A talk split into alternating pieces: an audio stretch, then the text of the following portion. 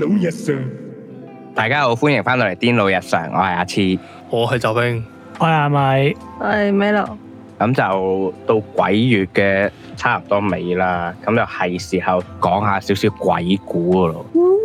好啊，啊咁你哋有冇啲咩鬼故先？從來都冇。咁啊，我講下我遇到親身經歷兩個先啦。哦，好啊，咁就咧兩個其實都係喺我喺屯門翻屋企嘅途中遇到嘅。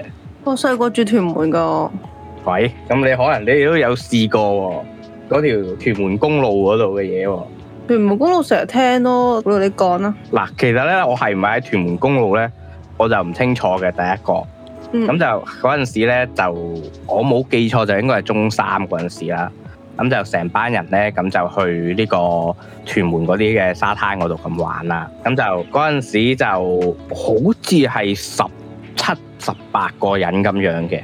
咁咧就唔放心，唔係多咗一個人咁 咁老土嘅嘢。咁咧就翻屋企嘅時候咧，咁就冇車啦，咁就咁啱有架小巴吉車喎，咁就話誒翻出深水埗嘅，咁就大家咁就喺度諗，喂點搞啊？大家都知道小巴裝唔到咁多個人㗎啦，咁我哋就決定同阿小巴司機哥哥講話，喂可唔可以俾我哋屈蛇啊？咁咧最後咧就架車就坐滿晒啦，咁剩翻嗰啲人坐邊咧就全部坐晒喺中間架小啦巴地下，係啦，中啊中間間小巴地下嗰度嗯啦，嗯，係啊，咁咧我咧就係坐最尾嘅，咁。係咁我就坐最尾嘅時候咧，咁我就咧昂高個頭，咁後邊咧都睇到出面噶嘛。嗯一開頭都同佢哋繼續喺度吹水啊、飲下嘢啊咁樣啦。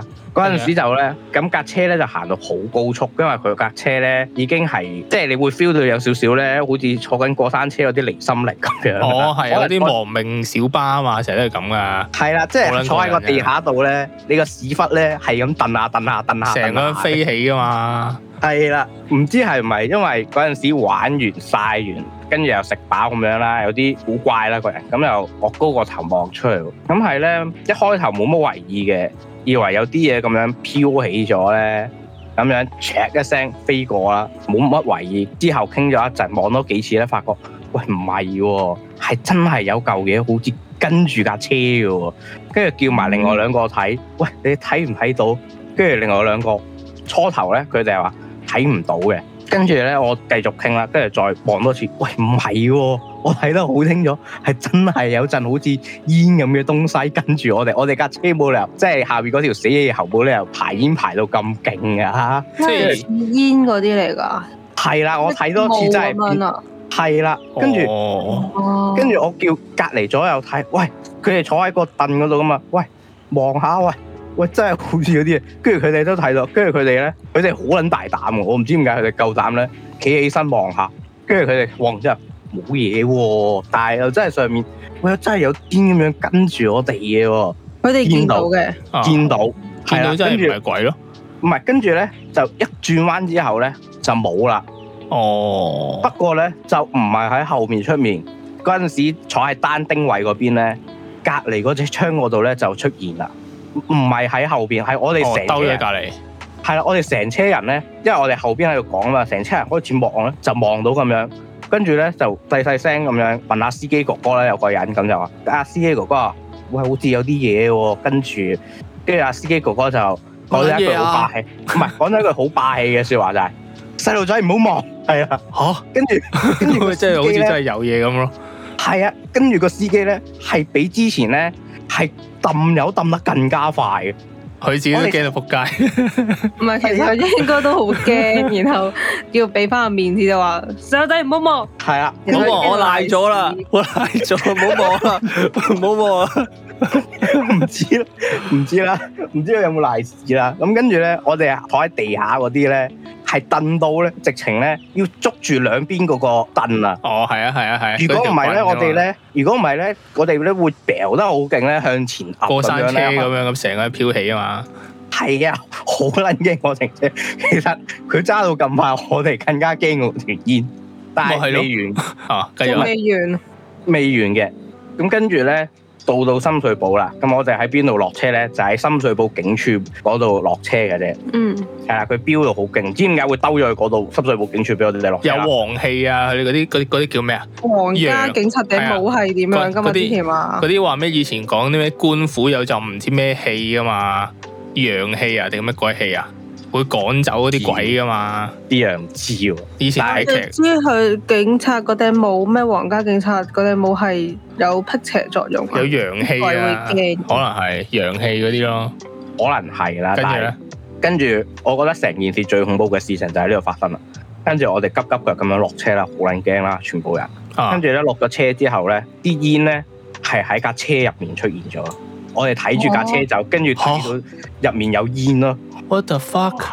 即係你哋落晒車見到啲煙喺裡面咁咁。個司機咧，誇張到咧係即係你好似點咗香咁樣咧，你係好清蒙晒啊楚睇到入面有煙。跟住我哋係即刻九秒九轉彎 跑去前面，嚇唔敢唔敢再望住架車走啊！好咁咪撚驚係成唔知咁點啊？佢蒙晒定點啊唔係蒙晒，但係你會好清楚睇到入面有啲煙喺度咯。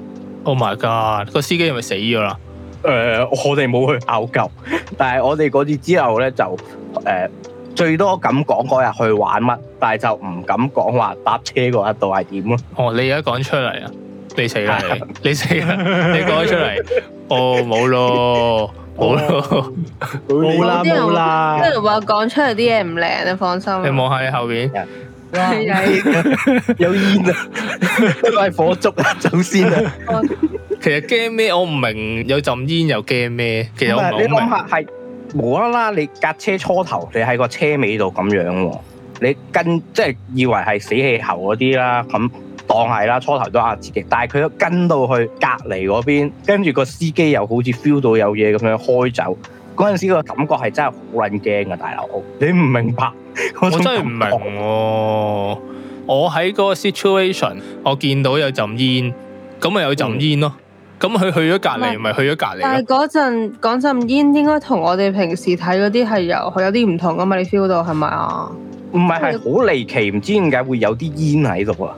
佢明唔明啊你可唔可以形容下係點樣啊？煙點樣形容咧？就係、佢白白地，但係你感覺到佢唔係白嘅，但係你係會感覺到佢係好固定咁樣，即係你見平時見啲煙咧，左飄飄右飄飄一個方向同埋咁好樣，快散㗎嘛係啊係啊係係啦啊。。但係佢好似係一嚿嘢咁樣咧，一哦團咁樣。係啦、即係好似喺固定一個位咁樣係咁出現，但係又唔散咁樣咧。你嗯望落去嗰種感覺就係、佢好似有嚿嘢咁樣咯，但係你就係識別到佢一團煙咯，你唔識別唔到佢係乜嘢嚟嘅。哦，即係好似一個靈體，但係有少少白蒙蒙咁樣俾你見到咁樣。嗱，佢係唔係我唔知，究竟嗰陣時係有冇啲咩科學現象或者靈異現象，我哋唔敢講。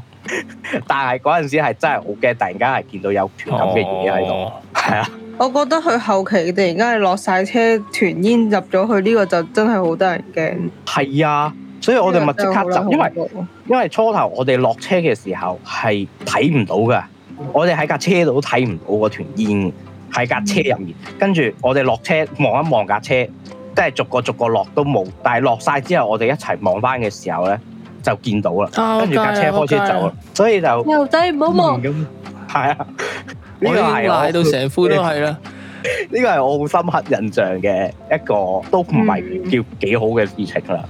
咁第二次咧都係喺中學發生嘅，嗯啊咁又係入屯門啦。咁就入去屯門嗰度咧，純粹係因為嗰日有個同學佢就話誒嗰度平啊，我哋一齊入去食啦。咁就跟佢一齊入去啦，因為佢住屯門嘅，佢地膽嚟嘅。反而即係去食嘢去餐廳咁樣。嗯，咁就嗰一次咧，就我自己一個啦。我走嘅時候就自己一個啦，啊因為好夜，佢就帶咗我去搭巴士。咁咧嗰次咧就肯定一樣嘢，佢就同我講就係話咧係行屯門公路翻出去嘅。咁啊，跟住咧就搭車咧，喺架車度咧，我就坐喺上層嘅。嗰陣時大概我冇記錯的話咧，就應該係差唔多到十二點到㗎啦嘅時間嚟嘅，因為嗰日食到十點幾，差唔多十一點，跟住等埋車，差唔多十二點㗎啦，我記得係。咁咧就上到車，咁架車其實咧下邊咧仲有幾個人，上層咧係冇人嘅，咁就我自己一個啦。咁嗰陣時就食飽咁啊，塞住耳仔啦，咁又突然間咧，即係坐坐下咧，你 feel 到有啲唔對路，有人拍你啊！唔係突然間係真係好似電影情節咁樣咧，好凍架車。咁哦，我就本能反應，我又喺度諗，哇黐線！阿司機大佬，我冇做啲咩啫， 唔使開咁猛冷氣啊！ 咁就擰晒嗰陣佢時啦。哦係咩季節嘅大概？嗰陣時啊，我記得係十一月到噶啦，已經嗯，但係你上車唔覺得凍嘅，一般啦，唔係好凍嘅。嗯，但係嗰陣時咧，我都係短袖衫中咯。嗰嗰陣時係嗰陣時都仲係短袖衫中嘅，咁就嗰日就凍啦，咁咪領細啲咧，跟住咧發覺喂唔對路喎，越坐越凍喎，真係咁啊見冇人咁啊調個位啦，咁調個位咧係好啲嘅，講漏咗，我初頭咧係上到去咧，我係坐咗喺車頭前面嘅，跟住咧我司就 機隔離點樣車頭前唔係面，啊車頭前面，真係 即係司機前面係嘛擋住佢咁樣，要車車頭前面，司機坐咗喺車頭嗰邊啦，即係定臨喺上位定位啊， 鏟車咁樣嗰啲咧， 車頭觀前光巴士係嘛嗰個面，真係撞鬼喎！總之係上咗樓梯前面嗰度啦。哦，跟住嗰咧嗰有個位攝入去嗰啲係嘛？係啊，頭嗰哦四格咁樣啦，即係可以有個啤啊司機有個潛望鏡望到上嚟嗰啲位喎。初頭咧就坐喺前面，跟住就褪咗去後少少啦，都真係褪咗去坐一上樓梯去嗰個位噶啦。咁就啊褪咗落去，咁就好啲啦。跟住坐坐下咧，唔係喎，又好撚凍喎，屌！跟住我諗會唔會係樓梯位啲冷氣谷上嚟啊？咁落啊去再咯褪，唔係，跟住我又再褪落一個位嘅嗰陣時。啊！咁咧，跟住就發覺，哇，唔撚係喎，仆街係咪撞鬼？我越褪，好似跟住我嘅喂，咁你凍啫，唔係咁，如果成層凍嘅話，係咯咁唔出奇㗎。因為係前面咧，我以為個冷氣太大，咁啊褪落去啦，咁係冇事嘅喎。褪咗落去嗰個位之後就唔係好多，即係正常翻個温度。即係你一轉位嗰下唔凍嘅，係又係係啦隔咗一陣先凍咁樣。係啦，但係其實係講緊係好快啫，講緊係可能即係半分鐘到嘅事。係咪有風吹埋嚟定係點㗎？冇啊，我刪咗啦。你知唔知巴士上面咧，佢上邊有啲黑色一個坑咁樣咧，好多個坑位嗰啲我我知啊咧都會噴風噶嘛？係咪嗰啲我位知啊？啊，嗰陣時就係諗嘅就係話，點解會突然間會咁凍嘅咧？咁我喺度諗，撲街啦，係咪撞鬼啊？跟住我就個心係咁講，喂，唔好意思啦，我搭車嘅啫，對唔住啊，唔好意思啊，搭車嘅啫。 O K 我唔知係咪呢一樣嘢咧，咁就搞到更加激嬲咗佢啦。吓，跟住係啦，我就開始感覺到咧，有啲嘢好似喺隔離咁樣行過，中間嗰條走廊咁樣喺隔離行過咁樣啦。跟住咧就開始聽哦到咧，唔知係突然間好似有即係有啲嘢好似經過咁樣，你感感覺覺嚟嘅，係啊感覺。我就唔敢去理佢啦，我就係咁，喂唔好意思啊，對唔住啊， 我細路仔唔識世界啊，我有咩得罪唔好意思啊，唔知係咪咁樣更加激嬲咗嗰跟住啲呢東西啦，跟住跟咧嗰陣時係塞住耳仔嘅，係突然間聽到啲好尖嘅聲音。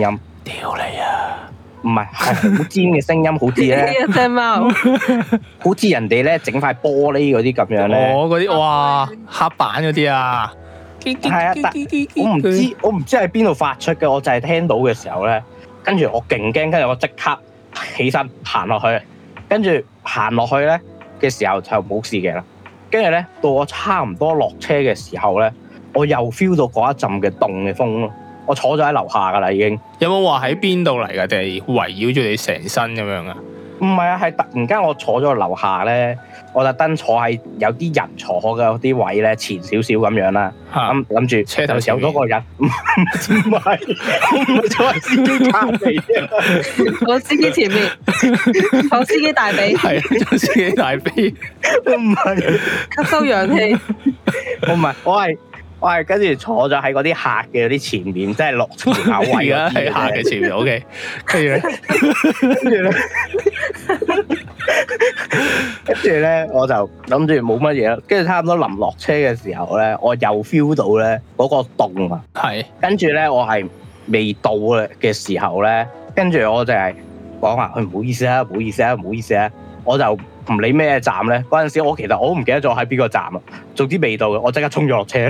哇係驚到咁樣啊！係啊，真係佢係突然間好似咁樣跟住我，跟住我係翻屋企嘅方法就係我企咗，我記得我嗰陣時係企咗喺條街度好耐，我等到一架的士，我即刻截的士翻屋企，咁但係你落咗車就唔覺得凍啦。冇事。咁你要拉下次架車路你下次記住搭車要大褸 喎，可能我怕凍，或者唔好再坐司機前面啦。係咯，我坐司機大髀，下次系啊 下，次打通宵嘅時候打坐司機大髀。但係你落到去都會凍，你又唔問下隔離會唔會覺得凍？冇啊，嗰陣時驚嘅咋，大佬。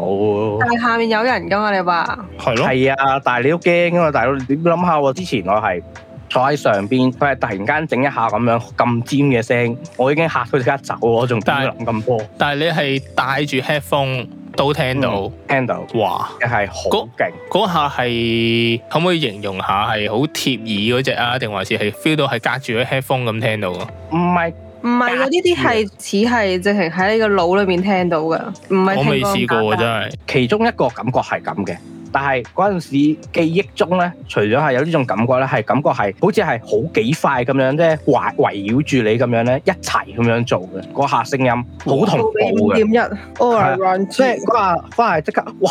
唔好撚驚，即刻衝落去。我係唔敢再上去，同埋唔敢再再望。我嗰陣時係成程係已經喺度，喂唔好意思，對唔住，唔好意思，對唔住，好撚你有冇驚，好撚講亂過？你有冇講過出口啊？冇啊！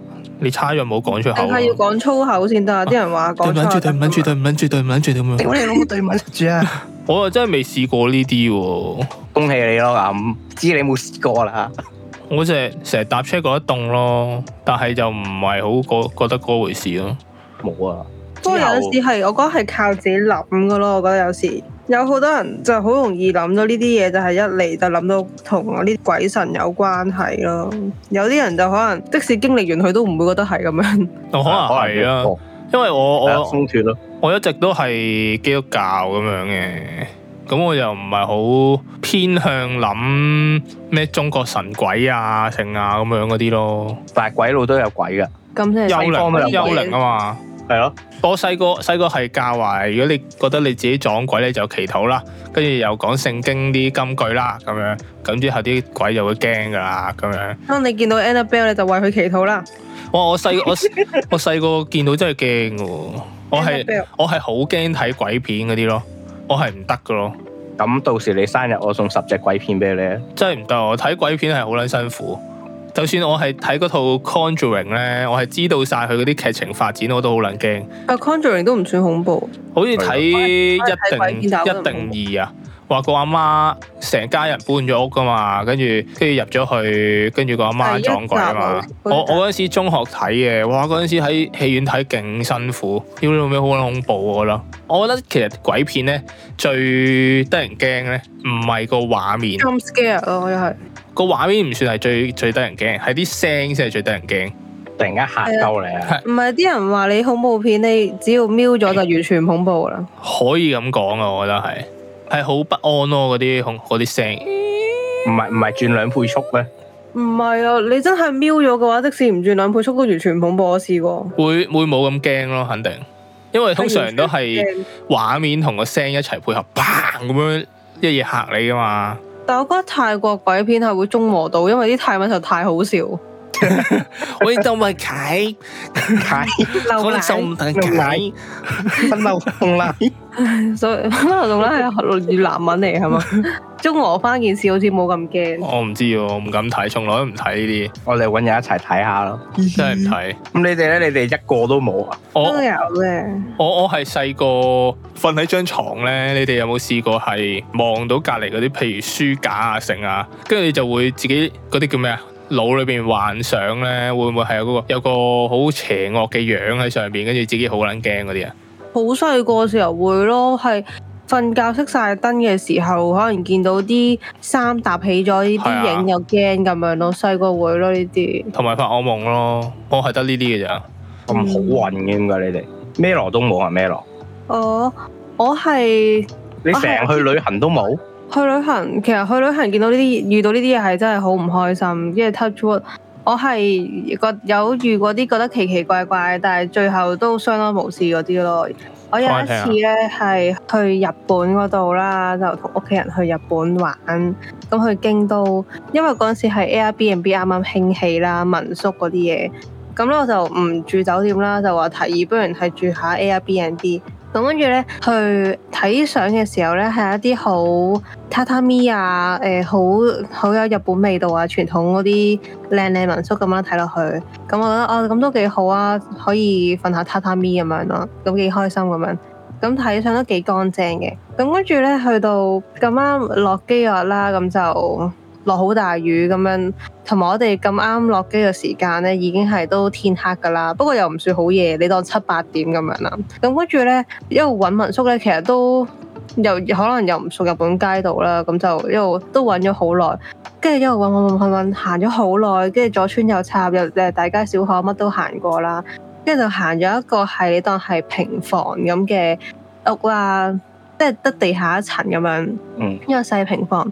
咁佢出面睇就一間好好普通嘅一間個頂有啲舊嘅屋咁樣咯，就其實第一眼見到咧係我阿哥，我阿哥揾到門牌就話係咪呢度啊？咁跟住我就睇嗰樣嘢話啊應該係啦，咁我就。我哦就入去啦。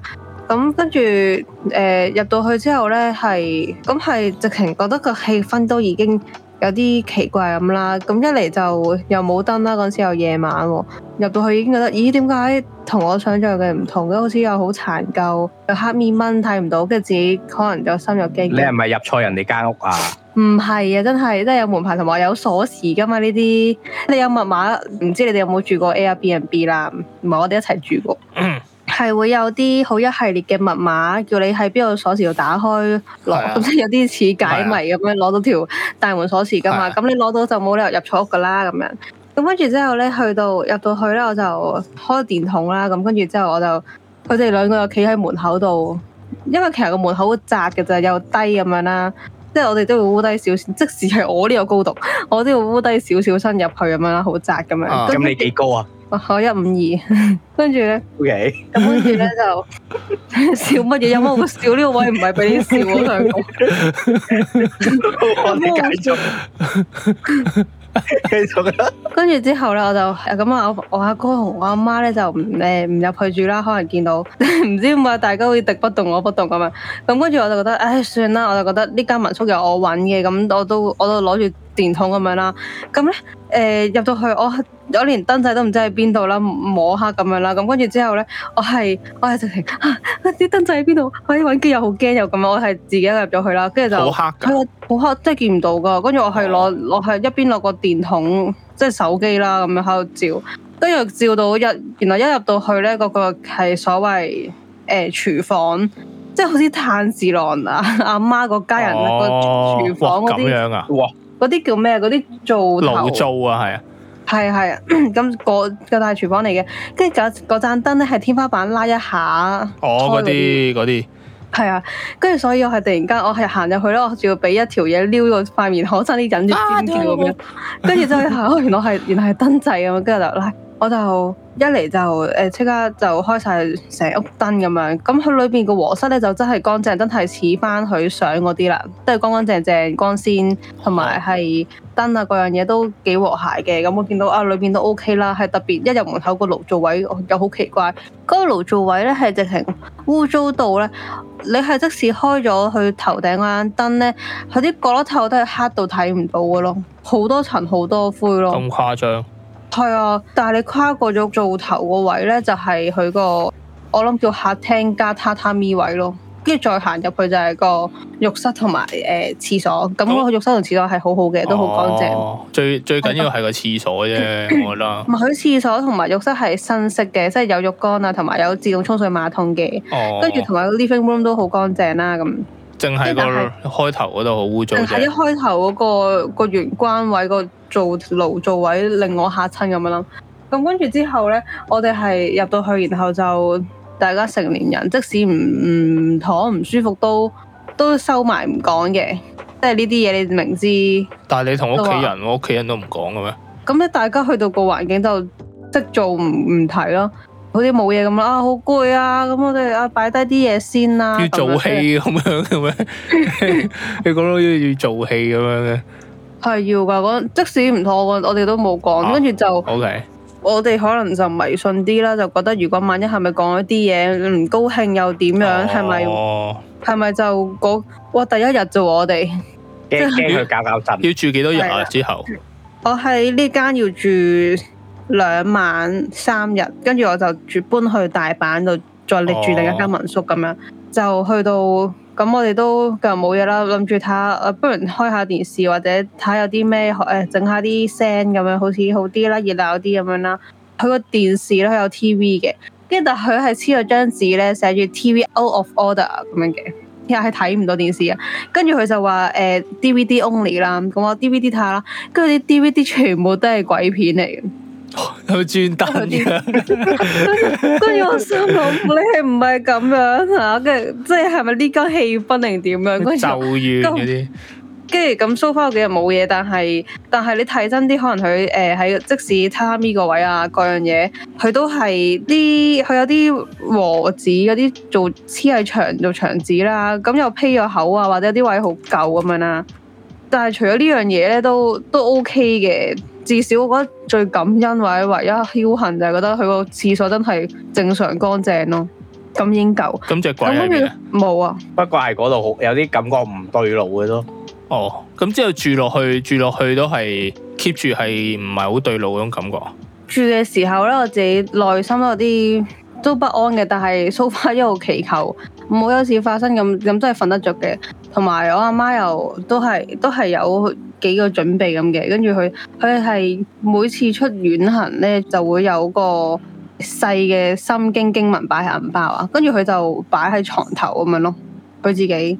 咁跟住佢佢慣咗，咁咁唔知係咪真係有啲因為呢啲少少嘅原因啦，就我哋嗰幾日就冇事嘅，就相無事就換酒店啦。咁跟住我哋去轉酒店去到大阪嘅時候，咁大阪嗰間就係好現代化、靚靚咁樣啦，好光鮮、好乾淨。跟住我哋先話，哇！頭上次嗰間屋咧好古怪啊咁樣，但係好彩就冇冇特別嘢，因為我哋都有問翻大家有冇遇到咩特別嘢啊、發夢點點點咁。咁好彩大家都冇事咁樣咯，但係成個氣氛嗰樣嘢都都有啲古怪嘅，係即係我咁樣。我唔會入去住先咯，第一樣嘢。唔係，但哦我會係即刻要求佢換嗰間房俾我咯。冇得咁係咪樣啊噶喎，啲 Airbnb 有冇得咁噶嘛？有啲硬食咯，我自己覺得。你酒店都話你嗰間嗰間房唔妥，你有換房啊係嘛咯。但係 Airbnb 你間屋得一間屋啫嘛，我我就覺得咁樣就難搞啲咯。同埋佢始終係嗰啲民宅咁樣嗰啲咧，可能有即係嗰啲咩地薄靈啊，關唔關事啊？或者嗰啲喺屋企過身嗰啲老人家會有個靈魂咁樣噶嘛，有啲咁嘅講法噶嘛。嗯，我我我知你講邊啲啊？地主哦，係啊，係啊，係啊，係啊，或者咩屋嗰啲咩屋企嗰啲屋企嗰啲福神啊，咁乜鬼嘢啊？哇！福神都唔會搞到間屋咁咁啊！啊係，咁啊係，嗰啲咯，就會有嗰啲奇奇怪怪嘅感覺咯，可能。阿米咧，阿米有冇啊？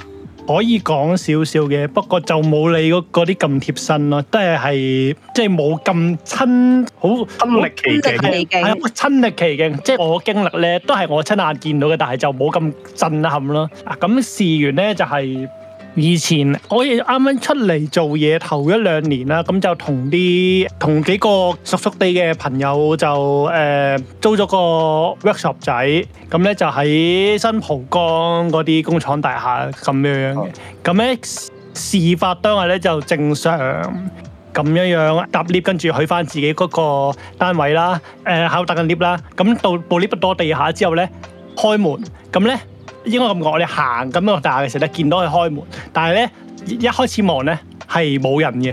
但係咧，閂門嗰下咧，反光咧就見到咧個 lift 入邊咧有個藍色衫咁上下嘅男性喺入邊。我第一眼以為我睇錯咁啊，我冇理佢咧，因為咧我自己就好少理呢啲呢啲靈界嘅東西，即係我自己都唔係好中意，咁所以都唔會點樣理。唔會咁好我奇，係冇錯，費事自己賴點賴嘢解上點身啦啊解你唔即刻撳翻開部 lift 走出去？係啊我唔做呢咁嘅黐線嘢，唔係我唔係入 lift 嘅，我喺出我喺部 lift 出邊睇嘅。喺我我 lift 入邊嘅，咁所以唔知。咁咧，我以為只得我眼花睇錯冇，就諗住咧唔講就算啦。咁咧，我就同嗰幾個朋友一齊諗住上去啦。跟住咧，我幾個朋友咧趁部 lift 閂咗門之後咧，咁咪再撳 lift 上去啦，撳翻次部 lift 先可以上翻去啊我嘛覺。得有啲本身係落嘅，但係只係開咗。誒落已經落翻地下會上翻去嘅啦，咁但係咧哦我哋未行到部 lift 咧，咁就部 lift 就閂翻到門啦。咁我諗住都唔講噶啦，即係當我當我眼花。咁但係跟住咧，跟住咧我隔離嗰兩個 friend 就話：喂，你見唔見到入邊有啲嘢啊？跟住我，跟住我就心諗啊，咦唔係喎，即係我我有諗法，咦原來原來我唔係眼花喎，咁跟住咧再撳多次部 lift 啦，咁部 lift 打開入邊係冇嘢嘅，跟住我心諗哇，即係即係即係我心 Oh my 要 God 心諗咧就唔係好唔係好驚嘅，但係我覺得哇咁鬼邪嘅，即係我。即係我都好好似啲咁嘅經歷嘅。咁咧，我第一件事咧就等，即係咧我嗰棟工業大廈咧有兩部 lift 嘅。咁咧嗰部 lift 咧啊就冇搭過啦。從此之後就從咁我當 此唔搭我我我一定唔會搭噶啦。係啦，咁跟住我咧，咁跟住咧又等完第二部 lift 打開門咧就搭翻上去啦。咁呢件事就完啦哦係啦。咁呢個一個好簡單嘅經歷啦。咁但係咧唔係，我就想講都好驚喎，大佬。好驚喎都。誒係啊，咁咁以後好點樣就咁搭呢部 lift 啊，大佬？係冇啦，所以就冇搭過啦。同埋好在應該係有兩個飛喺隔離咯。如果唔係咧，就應該都真係會幾驚。嚇到爛屎自係己。啊，係啊。我如果見到我係唔會再喺呢間工廈取件先第一樣嘢。但係係咁我哋租咗啊嘛。係啊，嗰陣死約就冇辦法啦。但係之後有冇問翻嗰度啲管理員話有冇見到呢啲嘢？唉，我哋我哋呢啲與世隔絕嘅人咧，就冇特別去執深究呢啲事啊，因為費事都係啱啱一開始講個問題，即係費事。你越接觸呢啲嘢，你咪越容易同佢連結咯。咁所以咧，我就我都同阿澤邊一樣咧，比較對呢啲嘢咧係有一個嗰個相斥性喺度嘅，所以咧我唔會我都唔會主動去掂呢啲嘢或者去接觸呢啲嘢。嗱，順帶一提咧，我揾鬼片咧都係唔使揾我嘅，我都係唔睇鬼片嘅。咁樣咁搞翻個鬼片團先 啦。我係我同你隔離院去睇呢個喺呢個迪士尼好過啊！真係迪迪士士尼好尼，似都有出鬼片嘅喎。唔係迪士尼有鬼屋嘅喎，佢萬聖節都有。哦，嗰啲好廢啊，嗰啲我可以我可以講個插曲。我有一次係誒、呃去迪士尼度玩啦，就去 Halloween 嗰個咁啦。嗯咁跟住咧，我係同我阿哥咧去入去鬼屋嘅。咁嗰個鬼屋係應該佢哋成個樂園係比較大嘅一間鬼屋嚟㗎啦。咁入到去咧，我已經唔因為好多年前冇記得落去嗰啲好似係誒呃又有廚房嘅誒、呃一啲場景啊，又有醫院啊嗰啲場景嘅。嗯個重點都唔係但好流嘅，即係佢有一個位咧係用誒、呃一條走廊咧當長走廊嚟嘅，咁跟住之後佢有唔同鏡嚟，有啲視覺差，但其實我已經見到眼尾睄到佢匿埋咗，即係跪咗喺度咯，然後突然間見到你行行過嚟咧就。哇誒企翻身咁樣，然後就我就唉一早見到你咯，咁跟住但但我我阿哥就係、我阿哥同同你哋都係唔睇鬼片嗰啲嘅，係啊。哦咁跟住之後，咁跟住我就一路行一路都唔驚咁啦，啲破綻百出咁啦，同埋我覺得佢係貨兒同向都差唔多啦咁樣。跟住我就心諗，我一啲都唔驚，我就行完成個啦，咁啊我好好自信滿滿咁出翻嚟啦。點知突然間我喺後門度出翻去嘅時候咧，突然間有個員工截住我。就話啊，小姐小姐咁樣行過嚟，我就話跟住咧跟住就講咩咧？就話誒、其實咧嗰啲工作人員咧，全部都係演員嚟㗎，佢哋全部都係扮㗎，所以咧誒、你係唔使喐手喐腳，唔使驚㗎，咁咁同我講乜。嘢？跟住 我心諗我幾時有喐手喐腳？跟住我就心諗唔通我反成動作批踭，但係完全醒唔起咯。但係佢話我喐手喐腳，我心諗你係咪認錯人啊？你黑麻麻地鬼睇到咩？我就好記得就話點解我去鬼屋嘅時候喐手喐腳，然後俾人投訴，好以慘。為以為自己好型咁樣行過，乜都唔驚，跟住點知俾人話但係我真係冇喐手喐腳，我而家諗翻應該都係冇嘅喎。係咯，好可少能人角都會度角唔係角度問題啦，可能佢睇到，即係你驚嗰下縮咧，嗯係啊，佢以為你咁樣撞到佢啦，角度問題。可能係佢撞鬼咧，啊，可係能咯，可係能佢係以為咯，，跟住就見到我哋差唔多行出嚟嘅時間差唔多，就以為係我咁可能樣，係啊無啦啦就入我數差啦唔。多高度咁樣。嗯，唉乜嘢啊？你你講開你 講開鬼。係咪啊？呃你講開鬼屋嗰啲咧，又係去海洋公園嗰啲咧，佢哋嗰啲係有啲專登喺後面兜上嚟㗎，我着滑哦板鞋嗰啲啊？唔關事㗎。佢係佢個 schedule 咧係即係一隊一隊咁樣去㗎嘛。佢你一隊行咗前面咧，佢後邊有啲鬼喺後邊跟住你㗎，有啲哦，你嗰即係喺日後後邊邊咩啊？鬼屋啊，跟住佢喺後邊嚇你咯。跟住我就會，所以成日向後望咯。嗯，但係其實去嗰啲鬼屋已經係去到唔驚唔識驚，有我會留意啲女仔靚唔靚咯。唔 係你講睇起唔鬼屋嘅到，喎，以前有個同事佢同我分享過一個嘅，嗯不過我相信你哋之後應該會驚啦，你哋聽完之後。咁嗯佢嗰陣時係鬼屋嘅工作人員嚟嘅，咁佢做邊一年咧就唔講啦，自己揾翻阿羅蘭姐代言好多年咗係啊好多係啦，年咁係啦，咁嗰陣時咧，佢係其中一個嘅工作人員嚟嘅。嗯，咁咧佢就多頭咧就佢係即係喺出面做嗰啲接待嗰啲咁樣啦。咁其實佢知道入面嗰啲演員咧係扮咩鬼啊咩嘢樣噶啦。嗯咁咧嗯就其實咧大家入過去都知道鬼屋其實係一條路咁樣過嘅啫嘛。係啊，佢嗯得一條路，行死晒噶嘛，佢係啊行住成條路係啦，好線，少嗰啲話分叉咁樣有兩個出口噶嘛。嗯嗯咁嗰間咧就一條路過嘅啫，啲人就哇好驚啊！哇後邊就係你啱啱講嗰啲，哇後邊有人嚟啊！哇嗰只鬼，哇完全唔同，哇俾佢嚇親啊！嗰啲裝扮完全唔同啊！咁啊喺度講啦。咁其實嗰陣時嗰個同同事咧就已經知道，其實你哋係撞緊真鬼，我哋都冇嗰啲人。 咁我哋係啲冇呢個演員，係啊，跟住佢哋見到嗰啲其實全部真鬼嚟，嚇咁就。係係啊，佢哋見到嗰啲係全部一百 percent 係真嘅鬼嚟，因為佢哋講嗰啲嘅裝扮啊，同埋嗰啲嘅位置啊、出入嗰啲咧，係本因身為冇 plan 係人冇呢個冇 plan 嘅，冇呢個 plan，冇呢一個人，冇呢一個裝扮，佢哋見嗰啲係一百 percent 真嘅鬼嚟。哦跟住我個同事，我個同事佢講翻話嗰一晚係唔係淨係得一隊撞，係好多隊都喺度一齊見到真鬼，佢哋唔知道咯。嚇咁，但係集體淨鬼事件，淨係嗰一晚啊，係嗰一晚，咁其實嗰一晚係好恐怖嘅一樣嘢，就係、嗰個公園啦，咁就要上山嘅。咁咧，其實喺上邊嗰度咧，佢就話當晚咧都發生咗啲事。咁咧，佢就話喺某個位置啦，有啲類似呢個過山車咁嘅地方啦。咁就話咧係有好多個人，係連啲遊客啊玩嗰啲咧，佢哋都睇到一樣嘢，好多個人就話無啦啦嗰度嗰條路軌好似有啲波喺度碌來碌去咁樣嘅，個波自己彈下彈下咁樣，碌下唔碌下，係係直情喺度碌，即係碌嚟碌去，但係係啦過單車嘅位啊，係啦，係話喺嗰度。跟住其實係大家都知道，嗰度係根本冇可能嘅，因為嗰度大家都知道，嗰度啲罅咧係大到係根本冇可能咧，有個波喺上面碌到嘅。 Oh my 佢哋自己 God 做嘢係真係知道，即係話嗰一晚嘅其實就係成個場嘅人，大家都一齊喺度撞緊鬼咯。跟住都嗰一古晚，怪怪 咁樣，誒，跟住嗰一晚我個同事佢就話，佢淨係想一樣嘢，佢就係想快啲收工，快啲走。佢話好撚，但係佢又見到啲客就話，哇，好撚正啊！點解今年咁正？勁有氣氛啊， 正，係啊，但係其實佢哋嗰啲私底下嗰啲工作人員咧，唔係就係佢一個，係全部工作人員，包括埋扮鬼嗰啲，都都好好撚驚撚想快啲收工，想快啲完咗件事去唔係。可能真嗰啲話俾你聽，你哋成班人揸流攤，你俾啲料你哋睇下啦，咁樣係啊，嗱，咁呢個係第一個誒、呃我鬼屋聽嘅同事嘅古仔啦。第二次關於鬼屋嘅古仔咧，就聽個老師講嘅。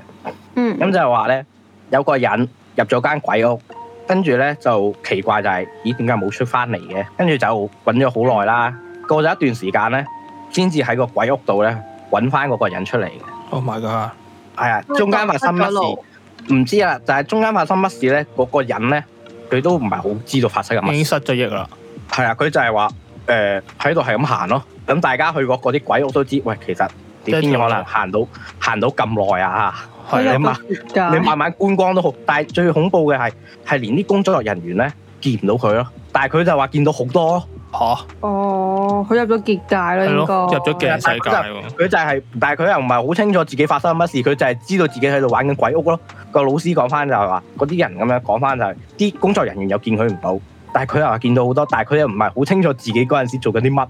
咁究竟嗰陣時佢係入咗邊一間嘅鬼屋咧？嗯，今年冇鬼屋啊！如果有鬼屋嘅，咁你哋去玩就小心啲我已啦經。免疫咗咯喎，已經知道佢係人嚟噶嘛，但係其實喺鬼屋做嗰啲工作人員能見度應該好低嘅喎，如果夜晚淨係更加做唔到，其實好黑喎，真係。都係啊，唔係，但係唔好話你點樣都好，你都會你行過嗰啲，你會見到噶嘛。你好熟個場咯，一定要。如果唔係，啊連自己都會蕩失路唔。係佢哋通常喺啲窿窿罅罅度走出嚟噶嘛，咁佢後台應該係有啲光，應該係光嘅，所以佢走出去先至暗啫。嗯呢啊呢樣唔知啦，嗱冇冇喺個後台出現過，十唔知道入面 側個下係啊點樣佈唔置嘅。知啊，真係唔知啊。我細個係會有多啲奇怪嘢咯。我細個好似係讀幼稚園至小學嘅時候呢，我都好記得，我係同一個夢呢，係發咗幾年咯。呢個肯定係有啲嘢嘅。係啊，係你發到連個內容都記得，就真係真係有啲嘢噶嘛。啊係咯，其實個夢咧就唔會話好似啲人講到好恐怖，越睇越清晰咁樣嘅。但係就係一直個場景就係喺我每日都會翻小學嗰個隧道嗰度咯，我就一路行無止境咁行咯。跟住之後就係有呢個夢境，咁就唔知點解啦。咁發發下大大下就越發越少就冇咗啦。但係我都係會間唔中發埋啲奇怪夢嘅，特別細個越嚟越多啦。如果係嗰排病咧，或者我發燒咧，啲夢係更加奇怪嘅。我成日發跟住 Spiderman 夢喎，唔知點解，係咩？你係又你有 F 太多。多啫， 我唔知點解。精力太多啊你，嗯，嗯，好彩你話 Spiderman 你唔係你發其啊他跟住咧有啲白色嘅絲出現咗，發現咗啊，白色嘅絲，成身都係。不過我呢個都係聽翻嚟，我阿我阿媽話我之前喺誒、呃屯門間屋嗰度啊，舊屋度啦，細個咧我阿婆都見過，我係會突然間玩玩下，跟住咧就行去窗簾嗰度咧，成日啲窗簾窗簾嗰條繩咧都會纏住條頸咯，咁跟撚住又要幫癲，我解翻開，咁撚癲，係佢話見過幾次咯，跟住係唔好再翻去 啊，係佢冇望，佢係冇望到你，跟住你突然間就纏住咗條頸啊咁樣。唔係佢話會突然間唔知，可能行行下，唔係玩玩下，你唔知做乜嘢咁，跟住就就會發現纏住條頸咁，然後真係見到幫我解開翻咁樣咯。你係咪係咁自轉三百六啊？係咯，羅網三百六，係咯，你你都玩到咩羅三八六咯，你係不過大下大下就冇。不過啲人係話小朋友好好容易噶嘛，容易啲咯咁講。係咁咩？啲人小係咁講，小朋友會容易啲箍住到條頸啊？唔係啊，容易啲接觸啊。哦，聽聞好似係嘅，但我細個都冇乜咯，由細到大都冇乜喎，真係。咁你都算幾好。你咪好運你一群啊！你冇遇到呢啲嘢，跟啊住我前排，我都幾年前我係試過真真正正正去體驗被鬼砸。你哋有冇試過被鬼砸？有啊！點為之俾鬼砸？你即係清醒，成身但係你喐唔到清醒但係啊，喐唔到咯。我喺 feel 到個人係醒咗添啦，係超精神咁啊，已經係醒到，哦而唔係唔係半夢半醒之間。哦跟住咧，我係聽到誒、呃有有啲人喺度傾偈咯，但我唔係好記得內容。但係啲聲咧就好似我頭先同阿次講，就係唔係你隻耳聽到咯，而係直接你個腦裏邊聽到咯。係點樣啊？誒、好難形容感俾覺好難嗯你形聽。容喎，真係。係咪即係好似唔係啊，佢唔係㗎佢，佢佢真係有把實實體嘅聲出嚟，但係唔係唔係用聽覺去聽翻嚟咯，真 O 哦係呢 K，樣嘢好難形容，真但係係係。咪係咪一個對話定係一啲單字定點樣啊？對話嚟噶，跟住之後咧，我內心係咁爆粗，爆咗差唔 多五至十分鐘，跟住之後我就喐得翻。唔爆夠陽氣啊嘛，爆粗有儲翻啲陽氣翻嚟。係，因為我係越爆越燥底嗰啲，跟住之後就五至十分鐘，跟住我就個人就行得翻。唔係咁，佢佢嗰個 conversation 係慢慢漸退啊，定還是你爆到咁上下就突然間冇咗咁樣啊？唔記得啦，我都唔係好記得當時。我真係未試過呢啲喎，我係可能好唔係嗰日好攰，之後第二日瞓醒醒嗰下唔係好喐到咯，跟住可能碌幾下就喐到咁樣嗰啲咯，係你咯。係可能你係係嗰啲瞓覺，你動作太大變咗運動喎。 我唔知。你喺度玩蜘蛛絲，一醒翻，成身都係噴晒嘢，咁係咪大家都冇啦？差唔多啦，差唔多差唔多。啦。咁咧最後就講多一個網上睇到嘅古仔啦。嗯咁就咧話有一次咧就個工廠大廈咁嘅火警啦。嗯。啊，咁就消防員揾到生還者，咁就話佢行去防煙門嘅時候咧，走廊遠處有個女人咧企喺度，咁啊喺其中一間房走廊咧望住個消防員，咁、個女人咧就係咁揮手叫佢：喂，呢度有人啦、啊呢度有人啦、咁啊，消哦個防女員人。仲喐得到，係啊，佢好大煙喎。咁就阿消防員就望住就話：，喂，果然有個女人喎，趴咗喺度。咁就諗住翻轉頭救另一個女人啦。咁就抬抬咗地下個女人走先，再叫埋佢嗰個女人嘅。咁就嗰、個女人咧就喺個消防員面前講就話：唔該晒。跟住當消防員咧一轉頭咧就下一下啦，望到個女人，發現咧就係、喂地下嗰個同揮手嗰個女人一模一樣樣嘅喎。佢個魂魄嚟㗎，係咪啊？嚇咁又唔知啦，咁啊消防員就係咯，喂係咪孖生噶？咁就又唔見咗人喎，咁啊唔好唔理咁多啦，又揾唔到個女人，咁啊救咗地下個女人先啦，咁就救咗出去咧，但係最後都搶救唔到嘅。咁咧呢個 à. 消防員咧，最後喺食飯嘅時候同講翻俾啲手足聽啦，佢就話：誒冇嘢嘅，你幫咗佢唔會有嘢嘅，食啦，冇事嘅嗯嗯，要要習慣下。攞翻出嚟咯。係啦，跟住咧佢就起身嘅時候，佢就望咧就咦點解好似有啲白影喺隔離咁樣嘅話，又即係係白煙，係啊，跟住問喂你見唔見到啊？見唔見到？跟住冇喎，跟住佢再一陣嘅時候，佢再望到佢話你見唔見到啊？見唔見到啊？跟住個手足好認真咁望住佢，同佢講。其實你眼角有粒飯啊！可以點食到 眼角？啲戇鳩啊！係啊，咁就冇啦，完啦。哦，咁就希望大家其實只係遇到啲咩恐怖嘅嘢，其實都只係大家戇鳩睇錯嘢， 或者戇鳩做都錯。希望係好多時都係咁就大家平安無事嘅，平安大吉。係啦，希望呢個鬼月就都完啦，咁就大家嘅平安度過係咪要大家 touch wood 啊哦 touch wood touch wood ？touch wood 就冇事啊嘛，掂咗嚿木就轉咗俾佢啊嘛，啲衰嘢。係啦 touch wood touch wood， touch wood touch wood 咁嘅話咁就完啦，咁就祝各位好運啦，祝各拜位好運啊拜，拜啊拜。拜拜。拜。望下後邊，你望下你後邊。有團煙啊！